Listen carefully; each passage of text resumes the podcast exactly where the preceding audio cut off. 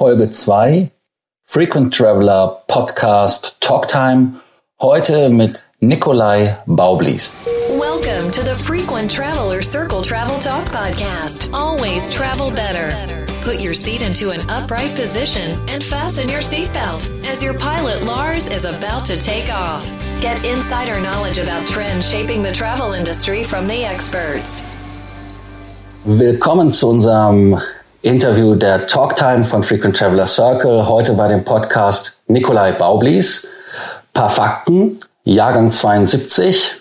IT-Berater, dem es zu langweilig geworden ist, dann 2004 zur Lufthansa gegangen ist als Flugbegleiter, wurde 2008 Purser, im Moment aktiv keine Lizenz, soll in Arbeit sein, auch seit 2008 in der UFO-Gewerkschaft, Vorstand Tarifkommission zurzeit und auch zwischendurch Vorsitzender gewesen, richtig?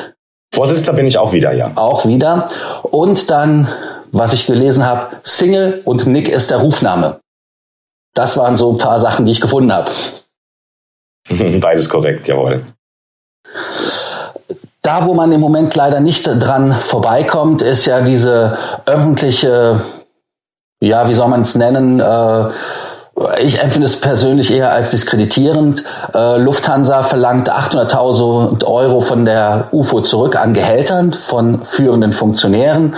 Davon entfällt, glaube ich, auf sie 200.000 Euro. Genau. Und dann äh, ein Knüller, den ich auch fand, eine Art Drogentest wird verlangt auf Psychopharmaka. Was hat das damit auf sich? Genau, ja, fangen wir doch direkt hinten an. Ähm, die Lufthansa, und das empfinden wir auch so. Wir haben heute gerade eine Veröffentlichung, die auch auf unserer Homepage auch für alle Leser, nicht nur unsere Mitglieder, zugänglich ist, wo wir auch nochmal den Begriff des Union Bustings äh, aufgegriffen haben, weil dieser Drogentest ähm, ist sicherlich einer der Schikanemaßnahmen, die, die momentan gegen die UFO an sich, aber eben auch, wie das dann ja so ist, wenn man sich einer Gewerkschaft entledigen will, dann nimmt man natürlich ähm, sich die, sage ich mal, herausragenden Persönlichkeiten. Und der Drogentest ist eine Geschichte, da hat man aus einem Personalgespräch, von dem ich momentan ganz viele habe äh, bei der Lufthansa, behauptet, ich hätte gesagt, dass ich den Druck, den Lufthansa auf mich ausübt, nur noch mit Psychopharmaka aushalten kann. Das ist totaler Quatsch, das habe ich so nie gesagt. Aber ich habe diesen Drogentest gemacht. Dort wird jetzt dann auch auf alles Mögliche getestet. Leider habe ich da noch ein bisschen eine Hängepartie, weil das bis zu sechs Wochen dauert. Und so lange kann ich noch nicht schwarz auf weiß belegen, dass das natürlich Blödsinn ist. Ich meine, man kennt das ja von Sportlern, äh, man kennt das ja auch von arabischen Fluggesellschaften, dass man zur sogenannten Pinkelprobe gerufen werden kann. Ist sowas in Deutschland überhaupt legal, dass man einen Mitarbeiter einfach so ins Gesicht sagt, ich möchte von dir jetzt eine Probe haben, zumal ja ein Drogentest ja nicht unbedingt nur mit einer Urinprobe verbunden ist. Ja, also wir haben natürlich die Situation, da geht es um meine Tauglichkeit in der Luftfahrt.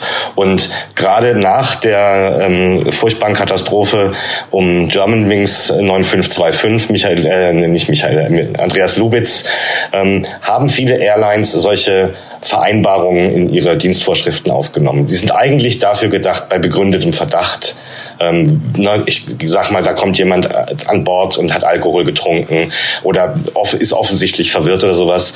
Da hat natürlich der Gesetzgeber gerade nach der Lubitz-Geschichte gesagt, ja, da müssen die Arbeitgeber eine Möglichkeit haben zu gucken, ob da jemand gefährlich für den Flugverkehr ist. Das hat die Lufthansa in meiner Situation dann eiskalt ausgenutzt und hat neben vielen anderen Sachen mir kein Gehalt mehr zu zahlen und so weiter ähm, auch diesen Teil gemacht und ich bin dann ähm, tatsächlich, wie man sich das vorstellt, äh, zum Gerichtsmedizinischen Institut und dort musste ich mich vollständig entkleiden, beweisen, dass ich keine Proben dabei habe. Dann wurden mir Haare und eine Urinprobe entnommen und da warte ich jetzt auf das Ergebnis.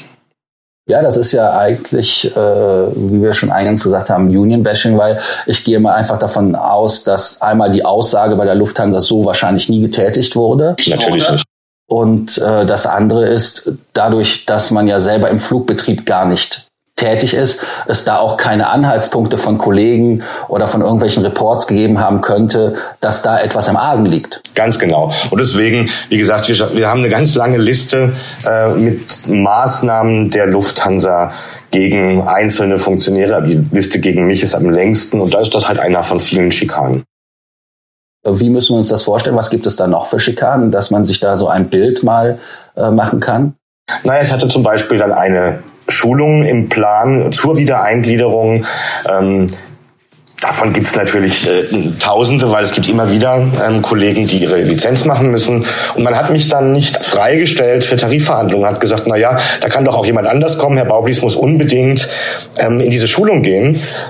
Und mit dem Ergebnis, als wir dann äh, trotzdem dort Tarifverhandlungen machen mussten, weil der Arbeitgeber auch gesagt hat, es geht nur an dem Tag, hat man mir eine Abmahnung gegeben wegen unentschuldigt fehlend bei der Schulung. Also solch, das jetzt sehr verkürzt, aber solche Schikanen werden gemacht. Oder ich war letztes Jahr zweimal krankgeschrieben, äh, insgesamt glaube ich zehn Tage. Und dann hat man gesagt, ah ja, Herr Baublis, aber Sie gehen bitte, auch wenn Sie nur einen Tag krank sind, gleich zum Arzt. Alles Sachen, die in sich nicht illegal sind und die als Einzelmaßnahme vielleicht auch noch als, naja, komisch oder Fehler oder vielleicht sogar berechtigt äh, erscheinen, die aber eben als bunter Strauß von, von vielen, vielen kleinen Schikanen ähm, dann eben tatsächlich dieses Union-Bashing, Union-Busting, wie auch immer man es nennen will, als Bild ergibt. Gut, ähm, das haben wir soweit äh, ja für uns als Passagier auch das Problem, dass Lufthansa nicht einfach ist.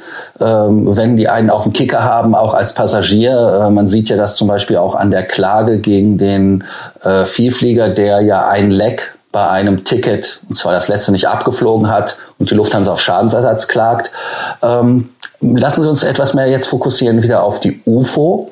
Ja. Ähm, das sollte ja auch äh, mehr Spaß machen, als immer nur die traurigen Geschichten äh, zu hören. Die UFO wurde 92 gegründet und hat als Eingründungsziel das Berufsbild der Flugbegleiter. Ganz genau. Das heißt also, die UFO, so wie das ja manchmal auch rüberkommt, ist ja nicht eine Hausgewerkschaft für die Lufthansa vom Kabinenpersonal, sondern die UFO ähm, kümmert sich ja auch als einzige Gewerkschaft in Deutschland ausschließlich um die Interessen des vom fliegenden Personals. Heißt also, Eurowings, Condor, Cityline. Lufthansa logischerweise, Ryanair, Sun Express, TuiFly und äh, ja viele Fluggesellschaften, die es auch leider nicht mehr gibt. Germania. Small Planet, äh, Air Berlin, mhm. um einige zu nennen, sind dann leider raus. Ähm, wie muss ich mir das grundsätzlich vorstellen? Das heißt also, es kann jeder, der Flugbegleiter ist, Mitglied werden. Ganz genau. Wir haben die, die notwendige Voraussetzung, um bei uns aktives Mitglied zu sein, also auch stimmberechtigt auf Mitgliederversammlungen, ist ein fliegerisches Verhältnis bei irgendeiner Fluggesellschaft in Deutschland oder ein Stationierungsort bei einer ausländischen Gesellschaft in Deutschland. Also es gibt auch Kollegen, die bei der Japan, äh, Japan Airlines arbeiten, aber in Deutschland stationiert sind und die werden auch ähm, teilweise UFO-Mitglied. Oh, das ist spannend, das wusste ich zum Beispiel nicht. Ähm, ich hatte ja auch eines gesagt, Gründungsziel Berufsbild Flugbegleiter. Heißt also, dass man aus dem, ich nenne es jetzt mal so, wie es der Passagier nennt, Saftschubse äh, oder andere abwertende Begriffe, man möchte daraus einen richtigen, eigenständigen Ausbildungsberuf machen, dass es da also auch eine ähm, erweiterte Qualifikation gibt, als diese sechs Wochen bei der Lufthansa das Training ist. Genau, wir, also ein Stück weit ähm, bilden wir damit eigentlich nur die Realität ab. Ein großer, großer Anteil an Flugbegleitern wird zwar für die reine Tätigkeit an Bord, nämlich einerseits den Service, aber viel, viel wichtiger natürlich die Safety- und Security-Themen ähm, bei der Airline angelernt. Ähm, ganz viele davon haben aber entweder andere Ausbildung, Hotelfach, Restaurantfach, aber auch viele, viele andere Berufe.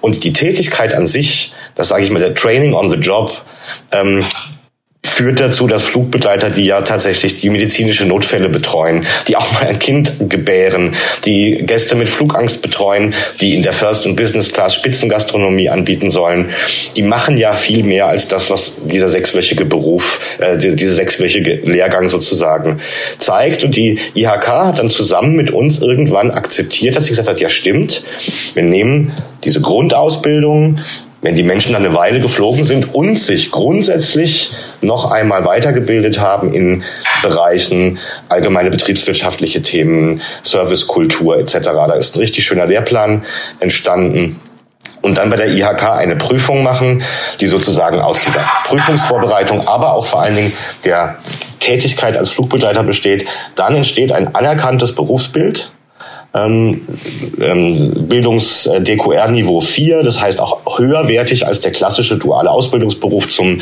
Schreiner, Metzger, was auch immer, weil damit dann wirklich dokumentiert ist, ich habe die Berufserfahrung, ich habe die Grundausbildung, ich habe eine IHK-Prüfung gemacht Unser großes Ziel dabei ist zum einen, dass die Menschen dann innerhalb der Airlines auch andere Funktionen übernehmen können, zusätzlich zum Fliegen oder statt des Fliegens. Aber auch ganz großes Thema, Sie haben vorhin die ganzen Airlines erwähnt, die es nicht mehr gibt.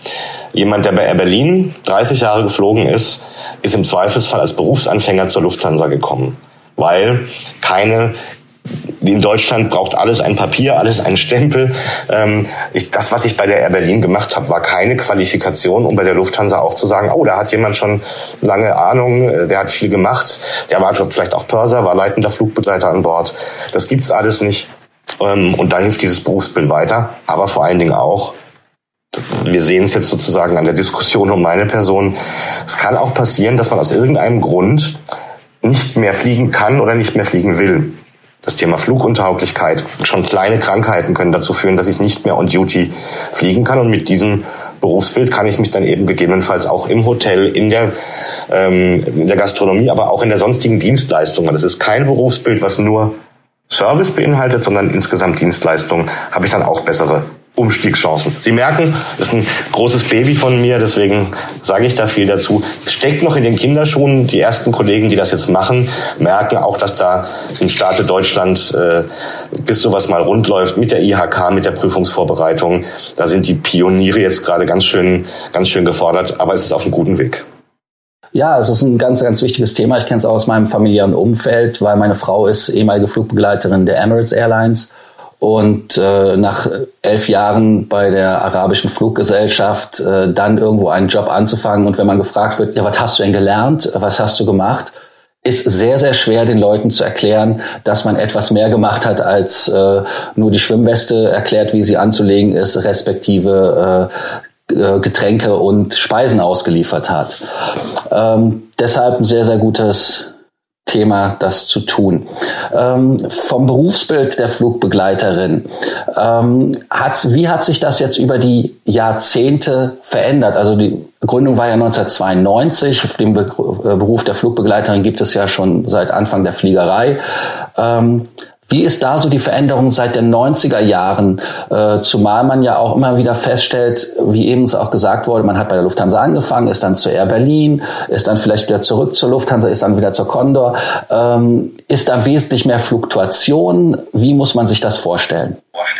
Also ich glaube, die größte Veränderung ist wirklich, dass in den 60ern, 70ern, 80ern bis in die 90er hinein Fliegen etwas extrem Privilegiertes war. Wir alle wissen, der Luftverkehr ist erst danach sehr stark gewachsen und vorher waren das, war das sehr spezielle Klientel, die geflogen ist und auch die Flugbegleiter. Also man, die Bilder, die man im, im Kopf hat, aber auch die tatsächlichen Bilder, ähm, oder wenn eben Kolleginnen erzählen, die, die schon etwas erfahrener sind, das war ein klassischer höhere Töchterberuf. Ähm, das hat man im Normalfall auch wirklich nur als junge Frau gemacht. Für Männer war das lange Zeit sehr, sehr unüblich. Es gab sogar Airlines, zum Beispiel die alte Swiss Air hat keine Männer eingestellt. Das ist ganz spannend. Äh, und ähm, so wie sich das Fliegen gewandelt hat, hat sich natürlich auch das Flugbegleiterdasein gewandelt. Die in den in den 25 Jahren, die es die UFO jetzt gibt, haben wir festgestellt, dass es da eine eine Spreizung gibt. Es gibt jetzt genau die Menschen, die sagen, ich mache das mal ein paar Jahre, verdiene mir da vielleicht was für mein Studium äh, nebenher, ich fliege in Teilzeit, das ist finde ich besser als irgendwie zu kellnern oder oder äh, sonst irgendwas zu machen. Aber es gibt Gott sei Dank einen großen Teil, der ist nach Airlines unterschiedlich. Bei der Lufthansa ist der sicherlich immer noch am größten, die sagen, das ist mein Lebensberuf, das ist mein Traum. Und diese Menschen, äh, die, und das merken wir natürlich auch als Gewerkschaft, die sehen sich diesem Wettbewerbsdruck, den der Arbeitgeber an die Gewerkschaften und an die Mitarbeiter weitergibt, massiv ausgeliefert. Und es wird immer schwieriger, ähm, diesen Beruf wirklich lange auszuüben. Wir haben zum Beispiel bei der Lufthansa eine Quote von über 70 Prozent der Kollegen, die nicht Vollzeit arbeiten. Zeitverschiebungen, lange Schichten, viel weg von zu Hause, unkontrollierte Schichten. Ähm, das ist also, das wird herausfordernder und natürlich schauen Sie sich eine, eine, eine Ryanair an, die Klientel, die für, habe gerade heute wieder gehört, 25 ähm, Euro nach Dublin und zurückfliegt das ist vielleicht auch eine andere Klientel als die, die früher für 10.000 Mark nach New York geflogen ist. Ja, äh, da gibt es ja auch ein Zitat äh, zur Airline-Pleite äh, aus 2017 von Ihnen, wo Sie sagten, für 20 Euro nach Mallorca, das ist ruinös. Ähm, Wie hat die UFO die Ryanair an die Kette gelegt, beziehungsweise gedenkt sie diese an die Kette zu legen? Mit den ganzen Missständen, die da sind.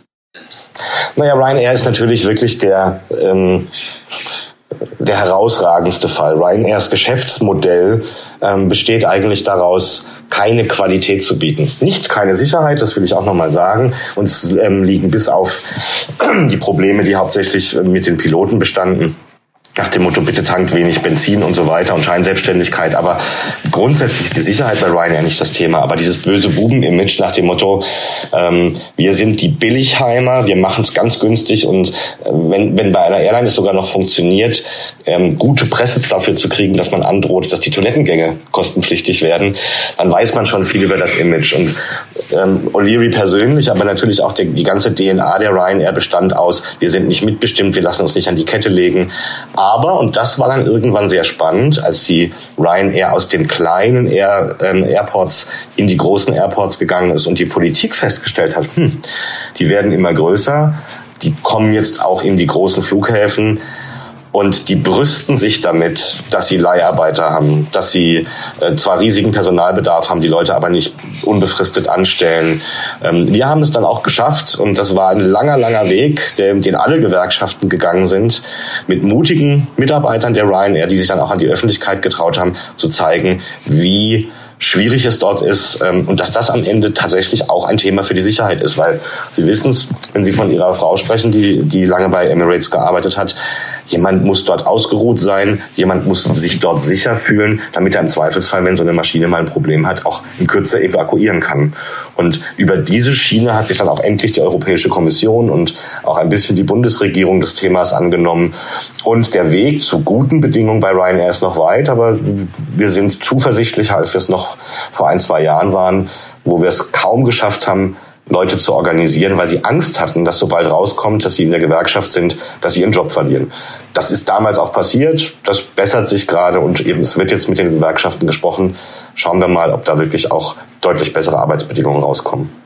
Ganz wichtig sind ja faire Arbeitsbedingungen und in diesem Zusammenhang sind für mich zwei Themen ganz prägnant gewesen in den letzten Tagen. Einmal das Luftverkehrsabkommen mit Katar, wo man also Qatar Airways erlaubt, äh, nach Europa zu fliegen, nach eigenem Gusto mehr oder weniger, wenn man ein gewisses Mindestmaß an Sozialstandards bietet.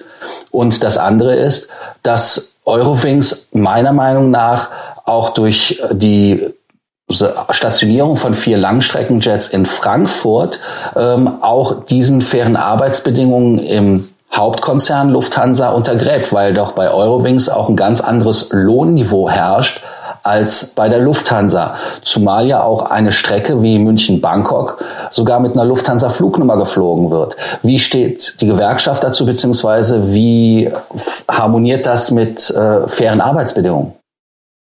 Ja, Sie haben es im Prinzip fast schon selbst beantwortet, nämlich gar nicht. Ähm, jetzt muss man ja dazu sagen, es ist ja noch ein bisschen perverser. Es ist ja nicht mal die Eurowings, die haben wir eigentlich ganz gut tarifiert natürlich auf einem Niveau, ähm, was nicht mehr den Alt-Alt-Verträgen bei der Lufthansa entspricht. Das ist ähm, sicherlich bedauerlich für die Kollegen und da sind, haben wir auch noch viel Arbeit vor uns. Aber die Langstrecke von Eurowings wird ja sogar von SunExpress geflogen.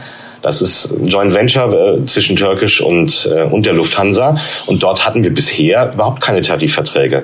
Da haben wir jetzt mühselig gerade gestern den aller, allerersten Tarifvertrag überhaupt abgeschlossen, nachdem sich die Sun Express jahrelang geweigert hat, ähm, Tarifverträge zu, äh, zu machen überhaupt. Und auch dort eher mit, ja, mit Druck auf die Mitarbeiter reagiert hat, wenn sie sich gewerkschaftlich organisiert haben.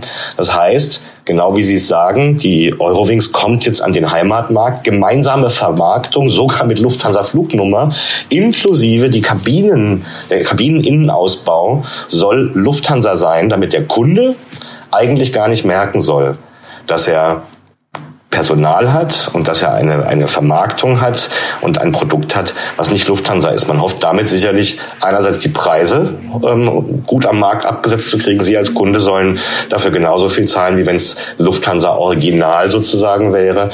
Aber die Mitarbeiter, die Piloten, die Kabinenmitarbeiter, aber auch das Ganze drumherum soll am Ende eben nicht Lufthansa sein. Wir sehen das sehr, sehr kritisch und bis vor kurzem gab es auch noch die, ähm, äh, ja, die treuen Augen des damaligen Vorstands Karl Ulrich Garnert, der gesagt hat, Eurowings kommt niemals an die Hubs. Jetzt heißt es, Eurowings wird niemals Lufthansa an den Hubs verdrängen. Naja gut, wenn das eine nicht gestimmt hat, muss ich das andere auch nicht glauben. Das heißt, unser Interesse ist jetzt nicht, die Lufthansa als Konzern zu zwingen, die Eurowings nicht nach Frankfurt zu bringen. Das können wir nicht und das ist auch nicht unsere Aufgabe. Aber wir müssen jetzt natürlich dafür sorgen, dass beide Belegschaften gut abgesichert sind, nämlich die Lufthansa-Belegschaft, die dadurch in Bedrängnis gerät. Da haben wir Gott sei Dank derzeit sehr, sehr gute Absicherungstarifverträge, weil man das hat ja kommen sehen, dass da gegebenenfalls der Wettbewerb sich verschärft, auch der interne Wettbewerb. Aber wir müssen jetzt vor allen Dingen mit den Sun Express Tarifkommissionen uns auf den Weg machen, sagen, jetzt dann aber auch wirklich Arbeitsbedingungen, Vergütungsbedingungen, ähm, die diesem Ich fliege für die Lufthansa, ich fliege Lufthansa-Produkt auch gerecht werden. Da sind wir dran und ähm, das Thema ist zwar sehr neu und wir wissen auch noch gar nicht genau, aber nicht ein Teil davon auch nur deswegen entschieden worden ist oder angekündigt worden ist, weil man damit den Kauf der Condor sich einfacher machen will. Weil wenn ich die Condor in ihrem Heimatmarkt, auf ihren Heimat, auf ihren absoluten Topstrecken, zum Beispiel Windhoek, angreife, naja, dann wird der Verkäufer Thomas Cook vielleicht ein bisschen unter Druck gesetzt und sagt, naja gut, bevor ihr mir die Condor kaputt fliegt, kriegt das ja halt für ein paar Euro weniger. Ähm, bevor wir auf die Kondo eingehen, die habe ich auch auf meiner Fragenliste draufstehen. Nochmal kurz äh, auch eine Zwischenfrage zum Thema Lufthansa, Eurowings. Ähm, wie Sie schon richtig sagten, man versucht einem dasselbe Produkt zu verkaufen, abgesehen jetzt von den farblichen Nuancen der richtigen Business Class, ähm, wobei das ja dann die alte Business Class sein wird ab 2020, weil es kommt ja die neue 5-Sterne Lufthansa Business Class dann. Ähm, wo sind denn die Hauptunterschiede für einen Flugbegleiter, Flugbegleiterin, wenn man bei Germanwings arbeitet, beziehungsweise bei Lufthansa, sowohl vom Gehalt her und auch von irgendwelchen Benefits, die es da gibt, damit wir es mal als Passagiere auch einordnen können? Ja, die größten Unterschiede sind tatsächlich darin, dass bei Lufthansa immer noch, Gott sei Dank, die Tarifverträge so sind, dass sie auch wirklich als Lebensberuf machbar sind. Das heißt, das eine ist zum Beispiel das Thema Altersversorgung. Ich kann als Flugbegleiter im Normalfall nicht gut bis zum gesetzlichen Rentenalter sicher diesen Job machen. Das funktioniert einfach nicht. Ich kann aber auch nicht mit 50 kündigen und sagen, na ja, dann warte ich halt auf die Rente oder mache mit 50 vielleicht noch mal ganz was anderes. Das heißt, wir haben Möglichkeiten früher und auch mit Aufstockungen auf die gesetzliche Rente auszusteigen. Das ist etwas, was wir gerade erst ganz mühselig und in viel kleinerer Dimension bei Betrieben wie der Germanwings, der Eurowings einführen. Das ist ein großer Unterschied. Aber ich habe natürlich auch schlicht und ergreifend irgendetwas zwischen in den Endstufen, wenn ich also lange dabei bin bei der Lufthansa oder lange bei der Germanwings dabei bin, dann sind da schon noch ein paar hundert Euro jeden Monat auch einfach an Gehalt als Unterschied.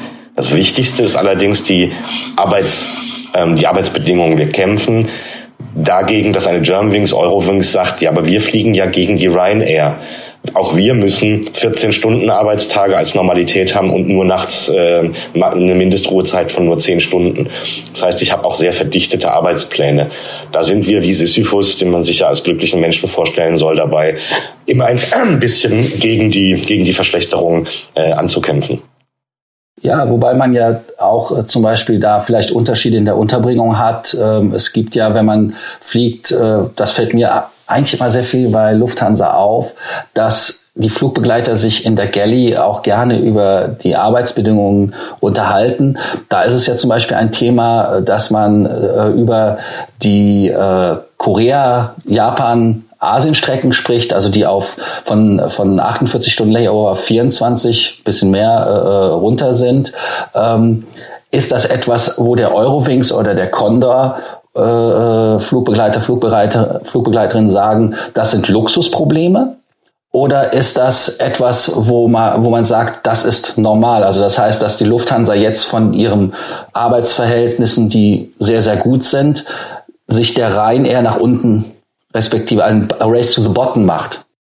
Ja, das ist zumindest ja genau die Gefahr. Und ähm, ja, es mag sogar sein, dass der eine oder andere Condor-Flugbegleiter sagen würde, die eine oder andere Diskussion bei der Lufthansa ist, äh, ist die Diskussion von Luxusproblemen. Sehen wir tatsächlich nicht so. Und zwar nicht nur, weil wir sagen, besser geht's immer, sondern weil wir sagen, eigentlich ist diese Fehlentwicklung, dass man alles, was der relativ deregulierte Gesetzgebungssituation entspricht, das muss man ja nicht ausnutzen. Die die Fluggesellschaften sind deswegen an viele Standards nicht gebunden, weil es gar nicht geht. Beispiel, Arbeitsstättenschutzverordnung. Da steht drin, es muss überall ein Pausenraum sein, in dem ich die Fenster aufmachen kann. Das macht man in einem Flugzeug. Das heißt, viele Regularien, die für jede normale Firma gelten, gelten für Airlines eben nicht und man muss sich über Tarifverträge absichern. Dass ich, wenn ich 10, 12 Stunden fliege und durch lange Zeitverschiebungen fliege, theoretisch, auch wenn ich mich ausgeschlafen habe, auch wieder zurückfliegen kann. Das kann ich auch mal machen. Aber Mache ich das vier, fünf Mal im Monat? Mache ich das über Jahre? Dann ist die Frage, ob das Arbeitsbedingungen sind, die tatsächlich zumutbar sind, aber vor allen Dingen auch auf Dauer dazu führen, dass trotz des Zeitunterschieds etc. die Leute ausgeschlafen, fit, freundlich, das wollen sie auch an Bord, aber vor allen Dingen ähm, mit voller Aufmerksamkeit sind. Und da muss man eigentlich eher schauen, dass man diesen ruinösen Wettbewerb, Sie haben mich da vorhin selbst zitiert, ähm, natürlich fliegt nicht jeder für 20 Euro nach Mallorca, aber auch die Condor hat mit ihren 99 Euro Fliegenangeboten vor Jahren klargemacht, sie geht in einen ganz harten Preiskampf mit. Und dass das am Ende nicht funktioniert und dass der Passagier auch lernen muss und die Airlines lernen müssen, dass da eine Bottomline erreicht ist. Da sind die Personalkosten ein wichtiger Treiber und trotzdem, die Tickets werden nicht in die Höhe schießen. Selbst wenn überall Lufthansa-Bedingungen gelten würden, würde so ein EasyJet-Ticket vielleicht zwei Euro teurer werden. Weil das Größte ist immer noch Flugzeug, Start-Landegebühren, Kerosin. Das sind nicht die Kabinenkosten, aber wir finden es fair, dass man sich eher weiter nach oben orientiert. Und das, was bei Lufthansa gerade passiert, ist eben ist eben genau eher die, die, die Abwärtsspirale. Carsten Spohr sagt ganz deutlich, wir haben 14 Airlines im Konzern. Der billigste kriegt die neuen Flugzeuge. Wobei ja auch äh, ein Vorstand mal sagte, wir müssen so viel besser sein wie viel wir teurer sind. Ähm, nur davon ist ähm, meiner Meinung nach bei der Lufthansa im Besonderen leider nicht so viel zu spüren. Man merkt ja auch die Unterschiede im Konzern. Wir hatten einen Beitrag gemacht, wo wir ähm, die Swiss, die Austrian und die Lufthansa Classic äh, verglichen haben und da schnitten in der ja in der Customer Satisfaction äh, die die Swiss und die Austrian wesentlich besser ab wie kommt das, dass man das Gefühl hat, dass bei Lufthansa der Service der Flugbegleiter äh, nicht so individualisiert ist. Also dass man auch sehr viel liest im Internet, zum Beispiel ähm, die Crew verschwand nach dem Service, es gab keinen zweiten Getränkeservice. Natürlich ist der dann nicht vorgesehen auf dem Flug, sonst würden sie es ja machen. Aber die Crews sind halt teilweise doch in der Galley sehr oft versteckt. Wie kommt so etwas? Also ich glaube, ich, ich, ich, auf das letzte nach dem Motto, die Unterschiede bei den Crews äh, komme ich gleich noch. Aber erstmal muss man auch sagen, ich glaube, hier, hier passiert gerade etwas, ähm, was Konzerne wie die Bahn oder die Telekom schon hinter sich haben. Man kommt aus dem Staatsbetrieb, man wird Wirtschaftsbetrieb und dann überzieht man es völlig und stellt irgendwann fest, ja super, ähm, ich habe zwar kurzfristig wirklich beeindruckende Renditen, aber wenn ein Flugbegleiter momentan intern teilweise zwei Stunden in der Warteschleife hängt, weil er sich krank melden möchte, weil dort nur noch ein Bruchteil der Menschen arbeiten, dann geht dem Flugbegleiter das genauso wie Ihnen, wie wenn Sie ähm, vielleicht eine Beschwerde-E-Mail schreiben oder wenn Sie umbuchen wollen.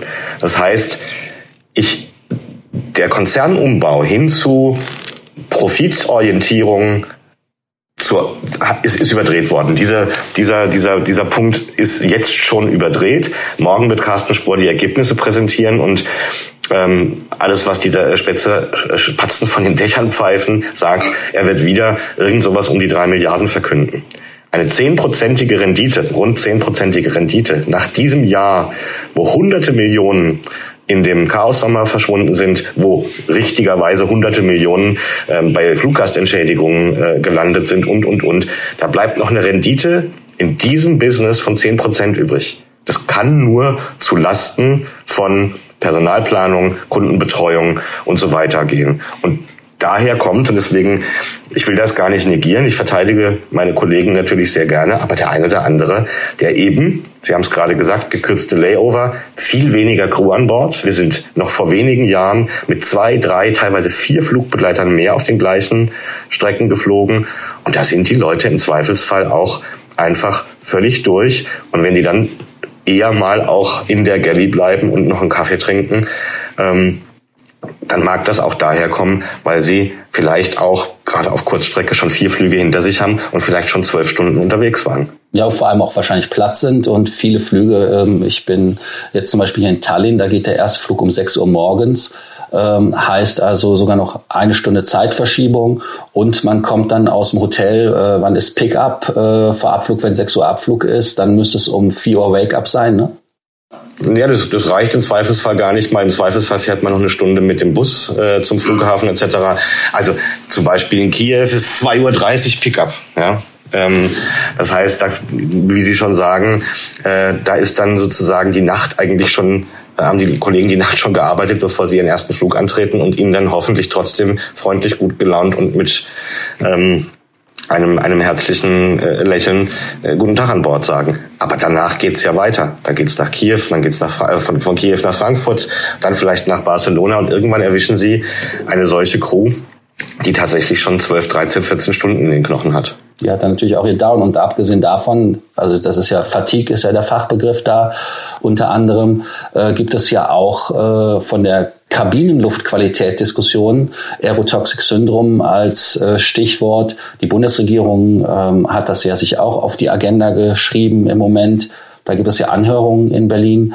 Ähm, das sind natürlich alles Themen, die die UFO ja auch im Sinne der Flugbegleiter, aber dann letztendlich auch für uns für Passagiere versucht zu verbessern.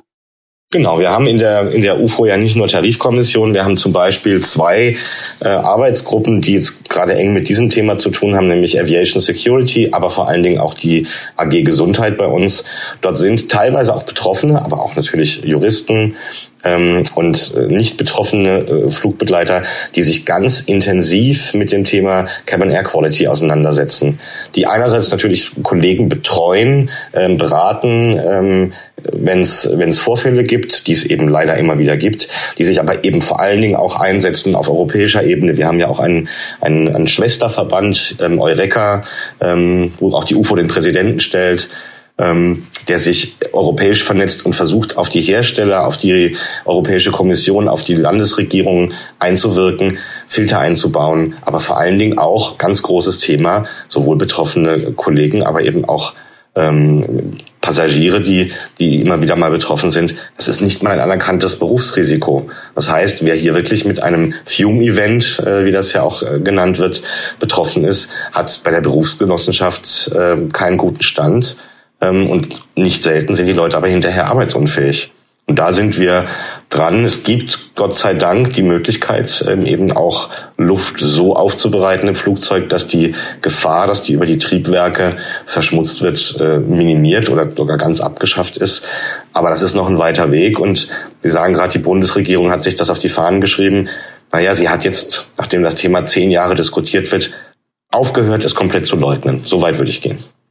Wobei man natürlich auch sagen muss, äh, vielleicht wäre das ja auch eine Idee für einen Tarifvertrag. Äh, Airbus bietet ja für die 320er äh, äh, das an, dass man da äh, von Liebherr ein System einbaut, was die Luft zum Beispiel auch filtert. Ähm, das System ist da, ich glaube seit 2014, aber es wurde noch nie geordert. Außer, glaube ich, für einmal für einen äh, Privatjet-Gebrauch der 318er. Ja. Also wir werden ganz sicherlich über genau dieses Thema wenn auch kein klassisches Tarifvertragsthema. Es wäre natürlich eigentlich auch aberwitzig, wenn die Gewerkschaften sozusagen für ja, für die Sicherheit und die Gesundheit von, auch von Passagieren und von Crews da sozusagen Tarif, am Tariftisch was bezahlen müsste, aber selbstverständlich, jetzt wo klar ist, es lässt sich nachrüsten und eben nicht nur die Maschinen, ähm, die sowieso keine Zapfluft verwenden, also keine Luft, die über die Triebwerke angesaugt wird. Wir werden dort jetzt, nachdem auch erwiesenermaßen, und es gibt ja die Studien mittlerweile, das hat ja alles seine Zeit gebraucht, dass das ein Thema ist, ähm, arbeiten wir auch dran und unsere, unsere Kollegen eben aus, äh, aus der AG Gesundheit, dass das auch festgeschrieben wird. Das kann auch eine Betriebsvereinbarung sein. Es könnte aber vor allen Dingen auch so sein, dass ein Arbeitgeber einfach sagt, das ist es mir wert. Ich bin eben nicht die Ryanair. Ähm, es ist es mir wert, als Eurowings, aber auch als Lufthansa und so weiter, mein, damit Werbung zu machen, auch bei meinen Kunden zu sagen, wir geben ein bisschen mehr Geld aus, um zu garantieren, dass die Kabinenluft sauber ist. Naja, so ganz unbekannt ist das Thema ja nicht, weil die ganzen Kampfjets, also im militärischen Bereich, haben ja schon lange keine Zapfluft mehr. Äh, die sind ja schon auf RAM Air, also auf die ähm, direkte Ansaugung von Luft äh, ausgewichen, weil sie halt festgestellt haben, dass das für die Piloten ein Riesenproblem sein kann. Und ähm, insofern ist das für mich nicht nachzuvollziehen, dass es so lange braucht. Wir haben aber im Moment ja auch ein anderes Thema, wo wir schon beim Thema gefährliches Flugzeug sind, die 737 MAX. Ist, ähm, ich ich habe äh, geschrieben, dass das sehr viel Hysterie dabei ist und sehr viel Emotion, was ich natürlich verstehe, dass Leute da emotional reden. Äh, in Amerika gibt es ja auch eine Gewerkschaft, die fordert, dass die Flugbegleiterinnen und Flugbegleiter entscheiden dürfen, ob sie auf dem Muster fliegen oder nicht. Ähm, wie, ich meine, in Deutschland gibt es im Moment ja noch keinen. Die TUI kriegt das Flugzeug ja aufgrund des Bands im Luftraum gar nicht mal nach Europa.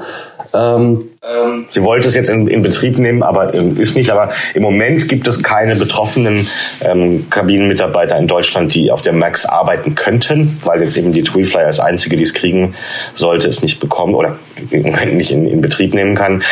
Naja, ähm, wie immer ist es ist natürlich einerseits richtig zu sagen, man muss erstmal gucken, was da los ist. Aber Safety first.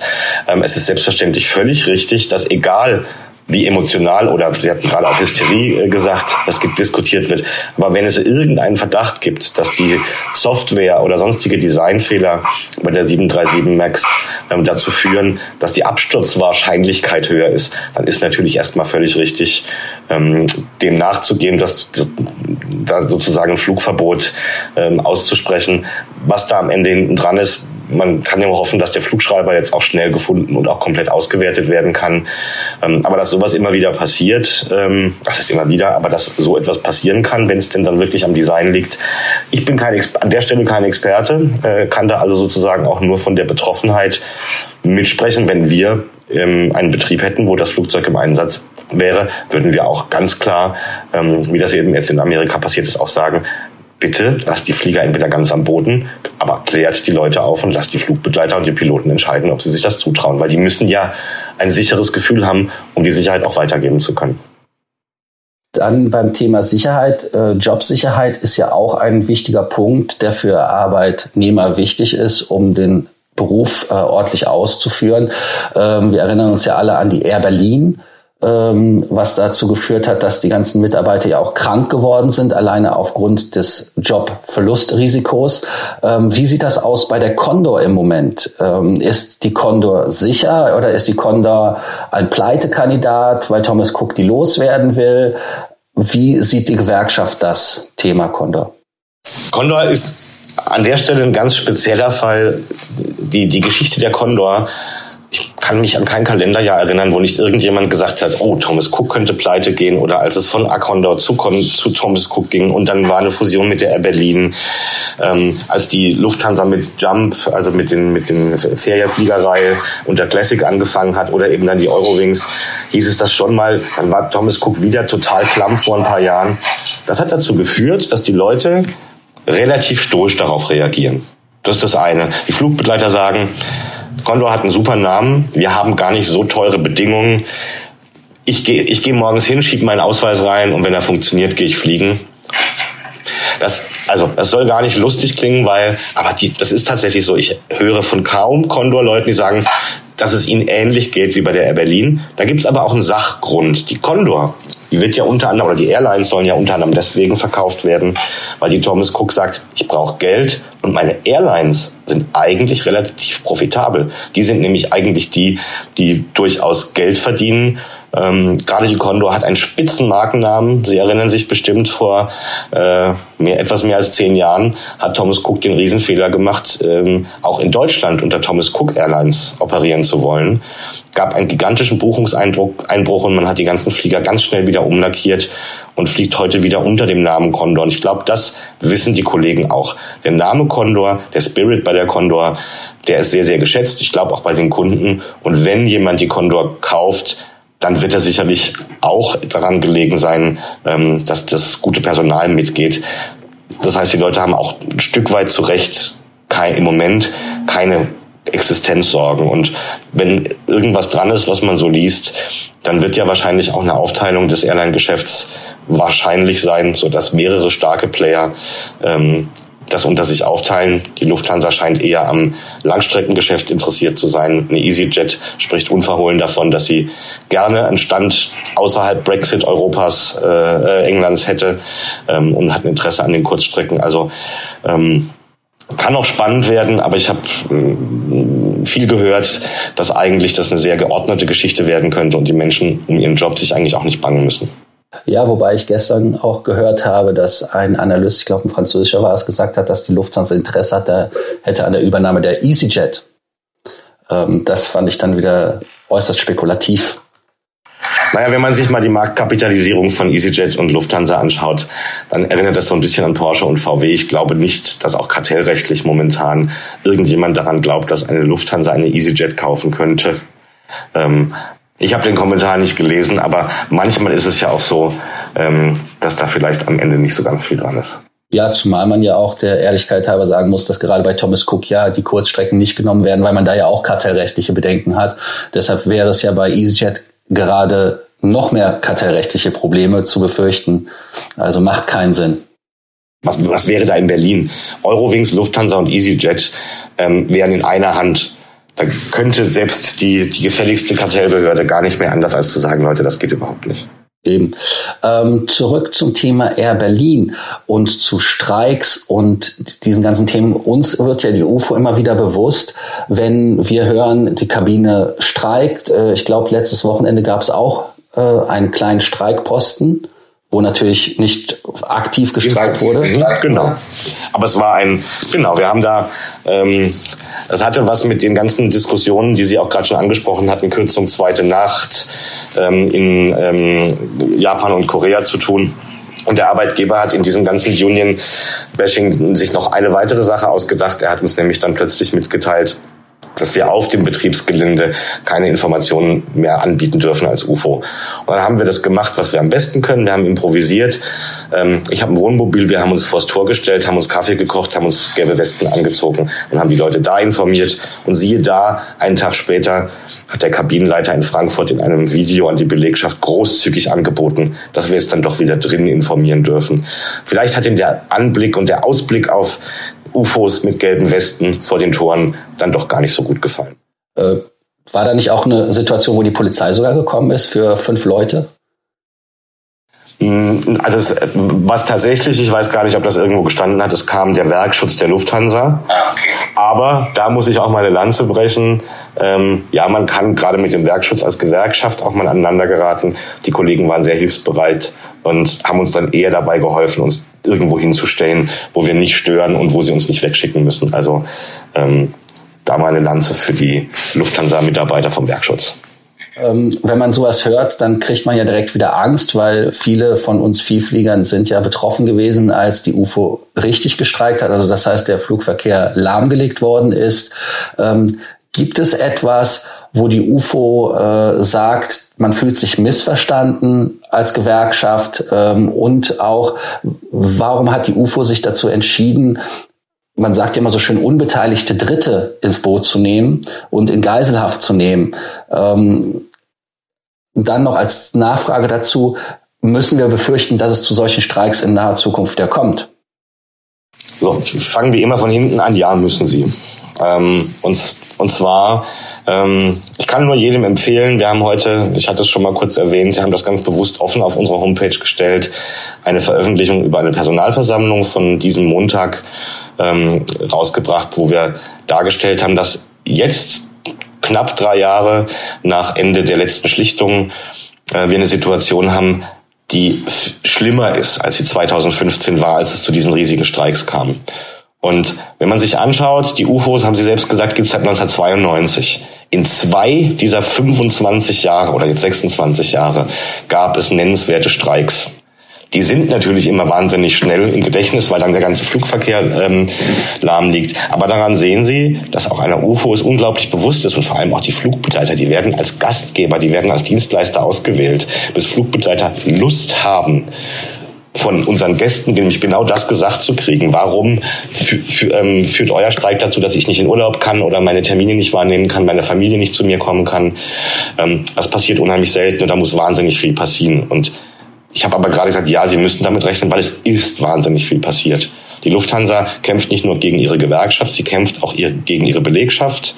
Und wenn wirklich mal ähm, die ganze Kantine voller Pörser 2 in Uniform steht und wirklich der Kabinenleitung, aber auch den CEOs der Lufthansa sagt, Leute, was ihr macht, geht an die Substanz. Da geht es nicht darum, dass die irgendwie zwei Prozent statt drei Prozent mehr, äh, drei Prozent statt zwei Prozent mehr Lohn haben wollen, sondern hier wird jetzt seit Jahren wirklich Krieg gegen die eigene Belegschaft geführt.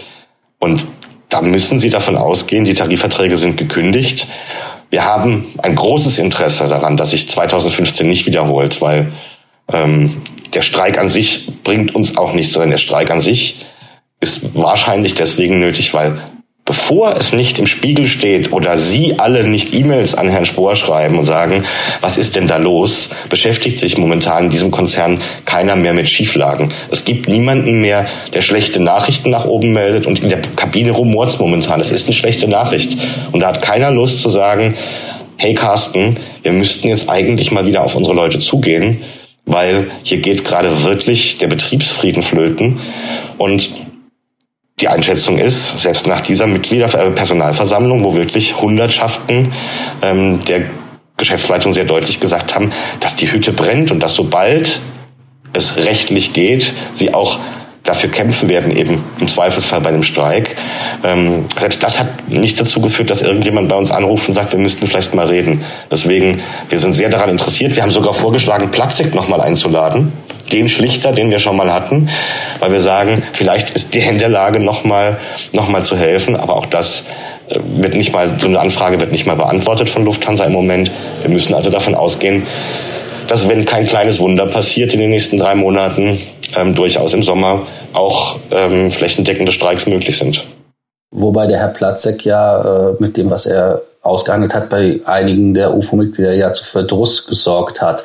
Ähm, ich weiß jetzt nicht, ob das Union-Bashing ist oder sowas, aber es stand ja, also deshalb, je nachdem, woher die Information kommt, es stand in der Welt, äh, dass ein Streik bei UFO äh, aufgrund der leeren Streikkassen nicht möglich ist. Und die Streikkassen sind leer, weil die UFO sich vermehrt natürlich um die ehemaligen Air Berlin-Mitarbeiter kümmern musste und da also auch äh, Klagen führen muss. Stimmt das?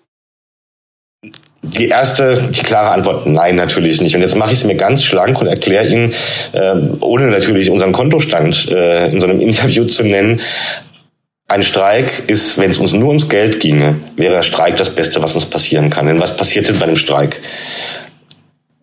Ich, wenn ich einen Tag streike oder zwei Tage streike als UFO, muss ich nicht mal Streikentschädigung zahlen. Das passiert erst ab dem dritten Tag. Was passiert aber?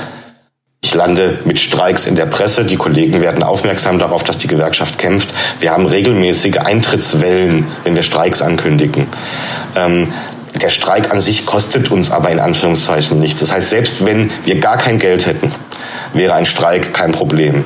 Was aber richtig ist, ist, dass wir Sonderbelastungen hatten. Wir haben für Hunderte von Air Berlin Mitarbeitern natürlich, weil das unsere Aufgabe ist, auch Kündigungsschutzklagen, Klagen auf Betriebsübergang etc. geführt. Ja, das waren unglaubliche Sonderbelastungen und die UFO hat sich auch geleistet und da ähm, zeige ich mit dem Finger auf niemanden, weil dann zeigen ja vier Finger auf mich.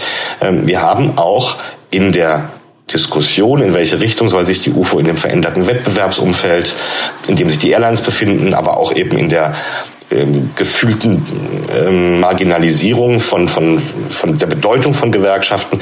Da haben wir viel gestritten ähm, untereinander, in welchen Richtungen es denn gehen soll. Wir haben auch darüber gestritten, wie soll man mit diesem Union-Bashing umgehen.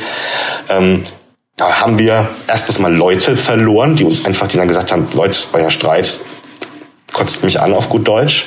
Ähm, Das hat aber auch Geld gekostet und ja, solche Sondereffekte haben dazu geführt, dass wir, und das ist jetzt schon ein halbes Jahr her, auch ganz klare Gegenmaßnahmen einleiten mussten, die jetzt wiederum, und das werden wir unseren Mitarbeitern, Quatsch, unseren Mitgliedern auf der nächsten Mitgliederversammlung auch zeigen, die auch zu einer völligen Konsolidierung der Finanzen geführt hat.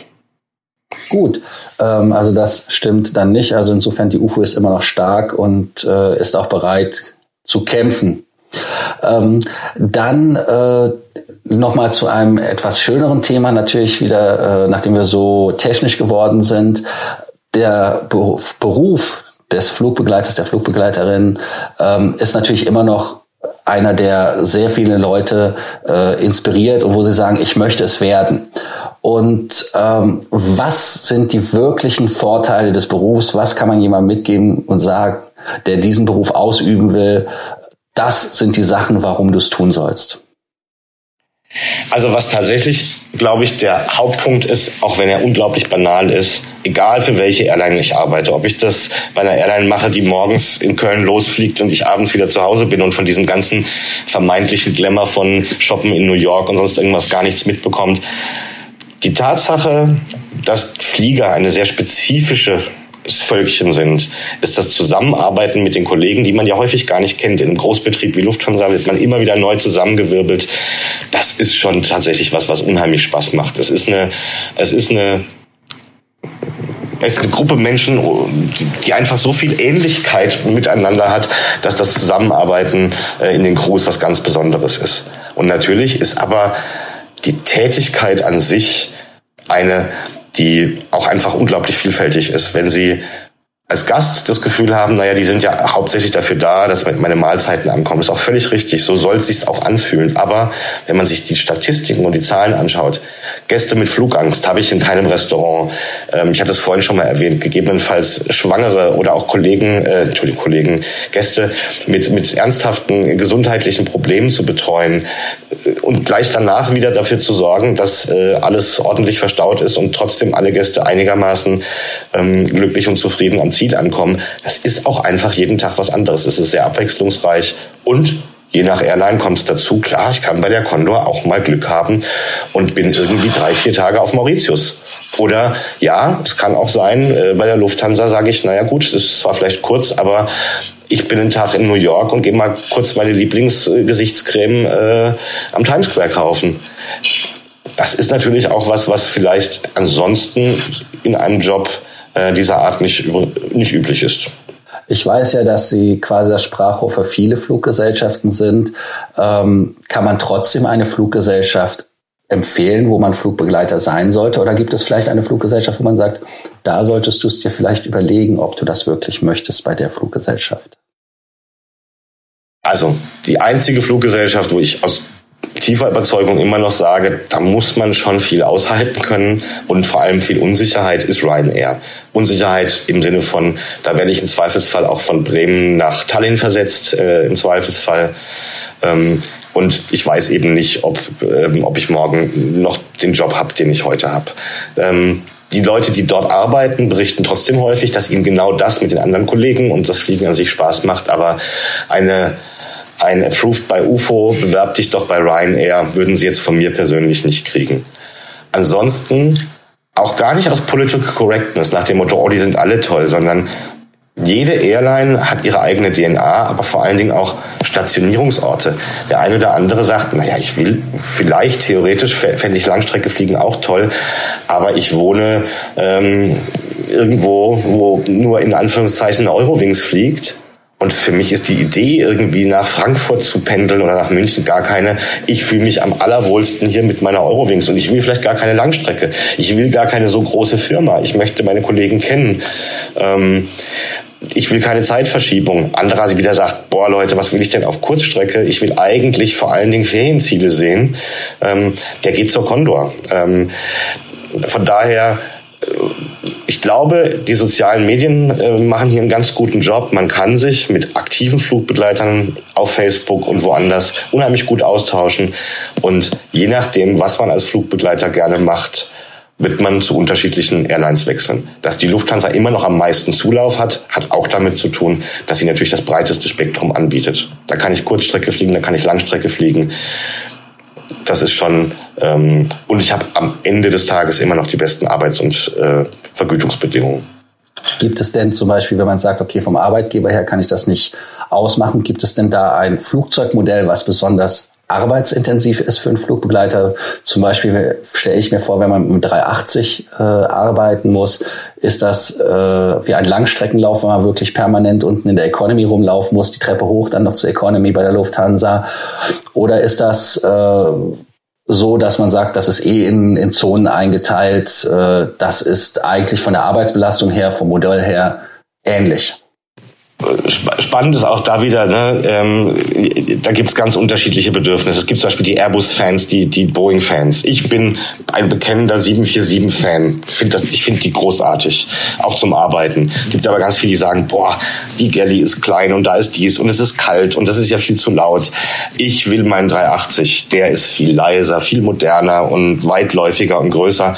Ähm, der nächste sagt, boah, so, so riesige Flugzeuge, egal ähm, wie viele Leute dann auch ähm, wie viele Flugbegleiter dann auch an Bord sind. Ich fliege am liebsten, wenn ich Langstrecke fliege, nur 340. Der ist übersichtlich klein. Also das, das kann man tatsächlich so nicht sagen. Was man sagen kann, ist, dass die Kurzstreckenflugzeuge, gerade hier 320 Neo ähm, etc., dort ist die Arbeitsverdichtung und die Platzverdichtung gigantisch. Und das zieht sich durch alle Kollegen. Da gibt's momentan wenig Beifall, wenn es heißt, fliegt doch mal mit dem A320 Neo ohne Öfen, aber dafür nochmal mit 20 Passagieren mehr. Da schreit keiner Applaus. Gäste ja übrigens auch nicht, die feststellen, dass sie kaum noch in der Lage sind, sich irgendwie ins Tele in, in die Toilette zu schälen. Also, ähm, aber ansonsten sind die sind die Favorites, welches Flugzeug wie, ähm, auch wieder unglaublich gemischt. Also ich äh, kann bei dem Neo auch aus Passagiersicht ganz klar sagen, zumal die letzten Reihen ja auch noch enger sind als die vorderen Reihen, äh, dass es eine Katastrophe ist. Ähm, auch die Toilette, ich weiß nicht, ob man das überhaupt noch als Toilette bezeichnen kann. Das ist ja eher eine, ja, ich weiß nicht, also es ist auf jeden Fall sehr merkwürdig, vor allem wenn man die linke äh, Hälfte davon hat, die also auch noch gebogen ist. Äh, das ist dann also absolut äh, von Gut und Böse. American Airlines hat es ja eingesehen, dass man diese Konfiguration vielleicht doch nicht mehr weiter so macht. Ähm, aber Lufthansa hat heute ja gesagt, sie kaufen neue Langstreckenjets. Hat die Crew da auch ein Mitspracherecht oder sagt man einfach, der Konzern hat entschieden, wir kaufen 20 A350, wir kaufen 20 ähm, Dreamliner ähm, und ihr kriegt dann das Flugzeug, ihr müsst euch damit dann auseinandersetzen oder gibt es da als Crew auch irgendetwas, wo man sagen kann, wir hätten gerne?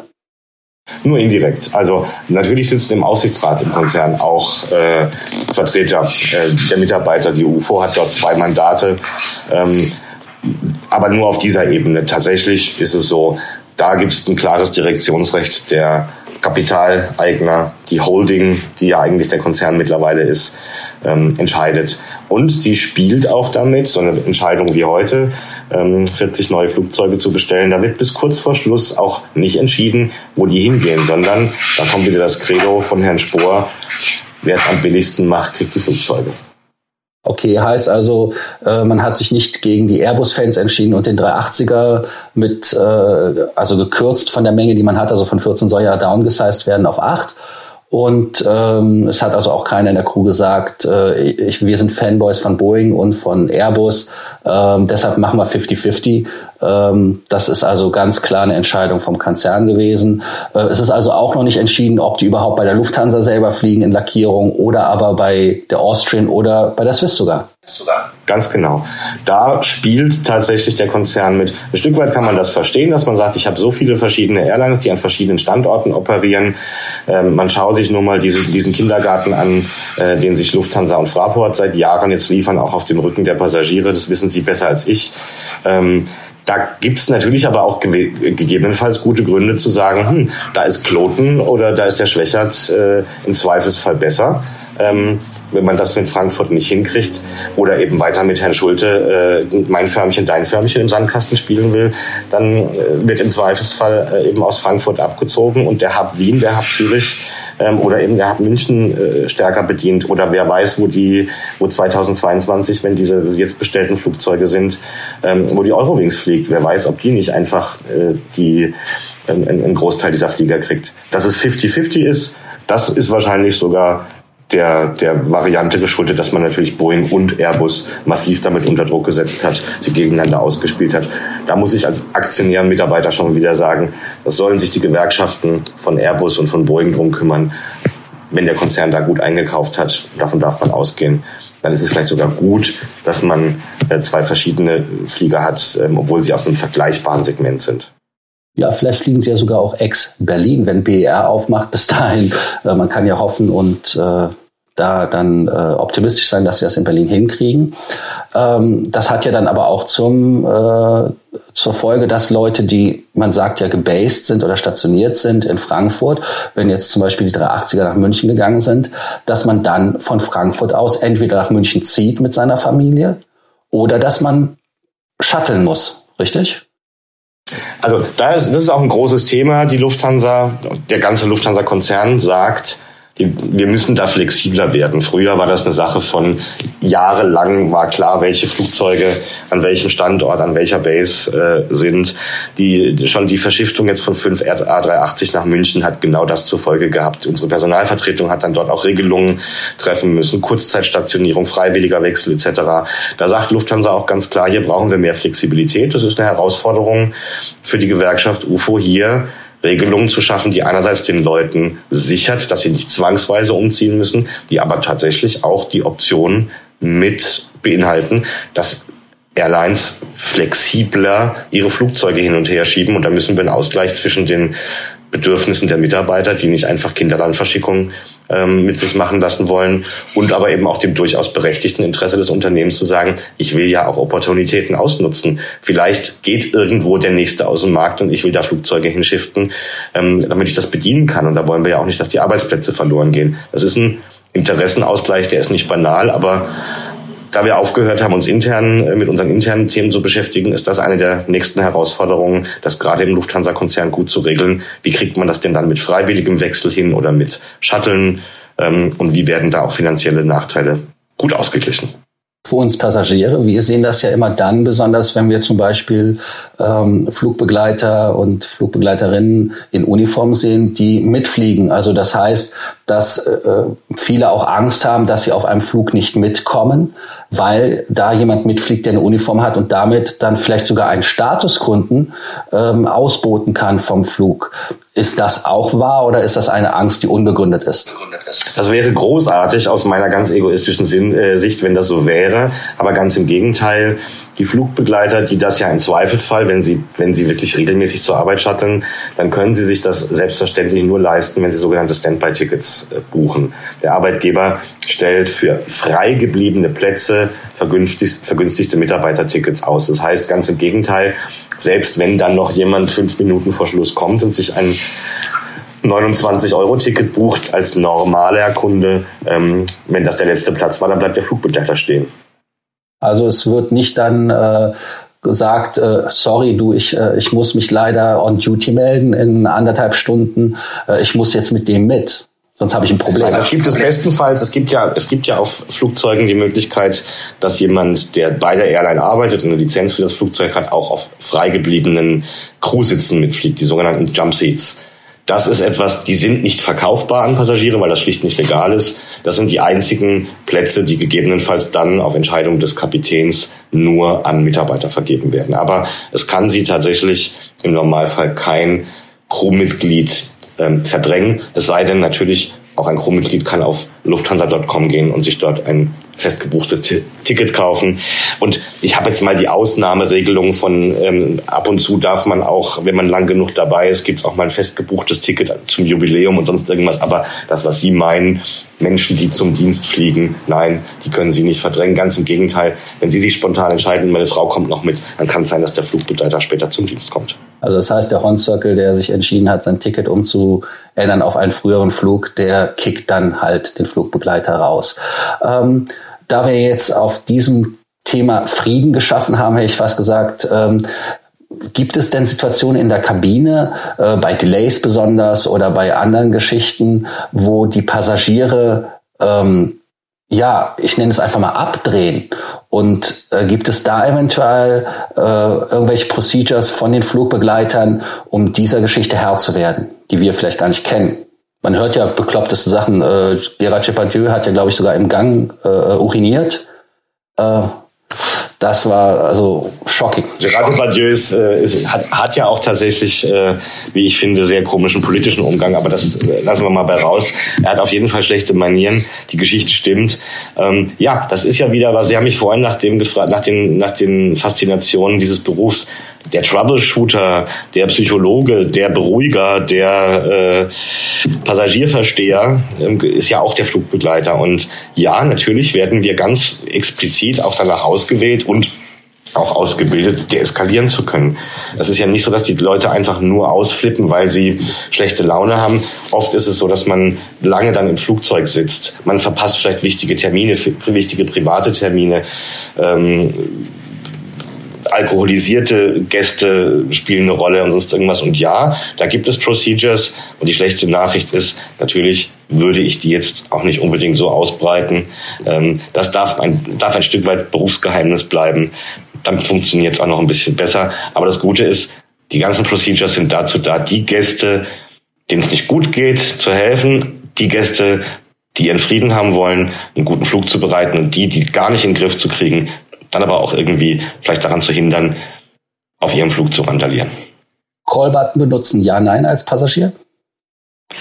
Ja klar, ist nicht das beliebteste, was es gibt.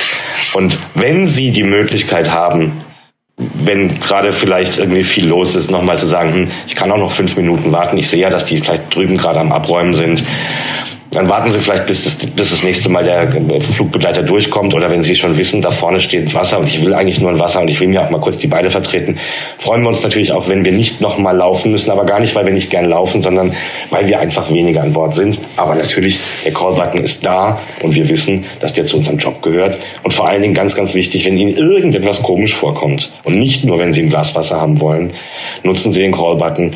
Hier riecht's komisch oder ich habe ein warum wackelt's hier oder was ist hier? Wir sind für Sie da und das sind wir auch, wenn Sie den Call-Button benutzen. Ähm, dann noch eine andere Frage. Klatschen ja, nein. Es gibt ja gewisse Fluggesellschaften, die prädestiniert sind mit ihren Zielen und ihrer Klientel, wo Leute klatschen. Ähm, wie wird das von Flugbegleitern gesehen? Ich glaube, es ist wirklich ein Stück, ein Teil der Kultur. Der klassische Ferien-Charterflieger, da würden die Kollegen vielleicht sogar sagen, oh, warum haben die jetzt nicht geklatscht? War der Flug schlecht oder war die Landung so hart, dass sie, dass allen jetzt äh, mulmig ist? Bei Lufthansa ist es dann eher so, wenn da mal aus Versehen ein paar Passagiere klatschen, drehen alle mit den Köpfen und sagen, ach, guck mal, ähm, da sind, äh, da sind Ballermann-Touristen bei der Lufthansa gelandet. Es ist eine Frage der Kultur. Bei den klassischen Linien-Airlines wird eigentlich eher nicht geklatscht, bei den Charter-Airlines wird häufig geklatscht. Und wenn Sie sich entscheiden, dass Sie es besonders gut fanden, obwohl Sie in der Business Class mit uns nach Singapur geflogen sind und klatschen wollen, vielleicht freut sich ja auch ein Flugbegleiter. Aber üblich ist es bei den Linien-Airlines eher nicht. Und als allerletzte Frage, was wünschten sich Flugbegleiterinnen und Flugbegleiter von ihren Passagieren, um das Leben für beide Seiten einfacher zu machen und eventuell auch sich gegenseitig besser zu verstehen? Ich glaube, wie immer im Leben, Augenhöhe. Wir sind da, wir sind die Hausherren und müssen dafür sorgen, dass irgendwie alle zwei, drei, vierhundert Passagiere sich wohlfühlen. Wir machen das sehr, sehr gerne, wenn man uns auf Augenhöhe und mit Wertschätzung begegnet und mit gesundem Menschenverstand. Und dann darf man sich tatsächlich auch viel erlauben. Dann darf man auch nochmal klingeln oder auch nach, nach was fragen. Was schwierig ist, wenn man Menschen, die das vielleicht gar nicht absichtlich machen, aber den Eindruck hat, man wird als Mensch, als Flugbegleiter, als derjenige, der für Wohlbefinden, aber auch für Sicherheit da ist, nicht als ähm, nicht als Mensch, sondern tatsächlich nur als der Dienstleister, der mit Fingerschnippen herkommt, wahrgenommen. Das heißt, Menschlichkeit, auf die kann man es durchbrechen. Also, wie es mein Musiklehrer immer so schön sagte, mitteleuropäisch zivilisiert heißt guten Tag, auf Wiedersehen, bitte Danke sagen. Also quasi der ganz normale menschliche Umgang. Das haben wir wieder gelernt. Ähm, ja, Herr Baublis, vielen Dank für das Interview. Sehr gerne. Und wir haben viel gelernt. viel gelernt. Danke. Please do not forget, you can connect with your pilots on Facebook or LinkedIn.